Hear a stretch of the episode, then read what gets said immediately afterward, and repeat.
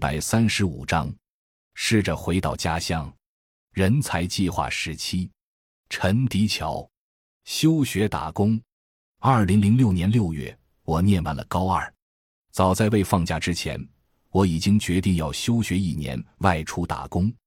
放假后，不顾家人的反对和老师同学们的挽留，我和另一名同学就坚决的离开了家乡，背上了外出打工的行囊。之所以想外出打工，一方面有家庭经济的影响，家里经济来源主要靠父亲一个人外出打工，母亲在家种地。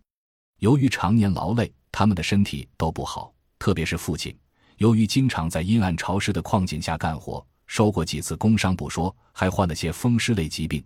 我不想拿他们的健康换自己的学业与前途。当时我和弟弟都在上学，我想减轻他们的负担。另一方面，则是自身的原因，是对自己在学校表现的不满。原来很克制花钱，上了高二后，同学间吃喝、送生日礼物等消费主义的行为越来越无法控制。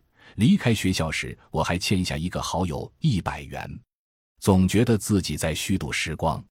第一次的两个人一起出门，本地方言指外出打工找活路，先去了堂弟所在的建筑工地，当时是在陕西宝鸡。辗转了两个工地后，我和同学又去了西安，经另一名同学介绍，去了他表哥承包的位于咸阳的建筑工地。在那里，我们坚持了四个月。现在想想，我最佩服那时的自己。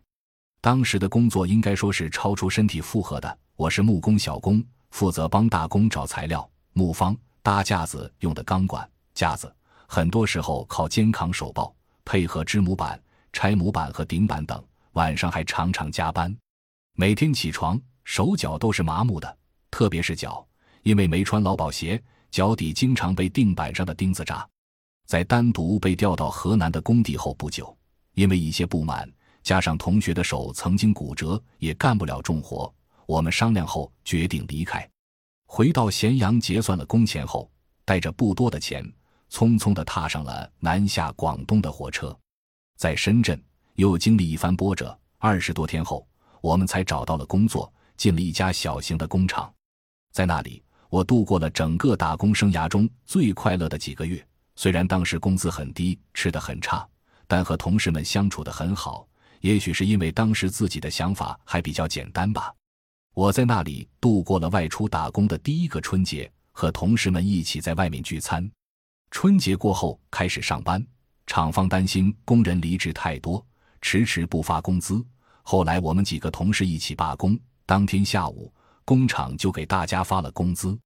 拿了工资，我便一个人去中山市找先行离开的同事。那位同学已经在家人的劝说下回家了。在中山干了一个多月，因为想家，我在开学前回到了家里，准备去学校上学。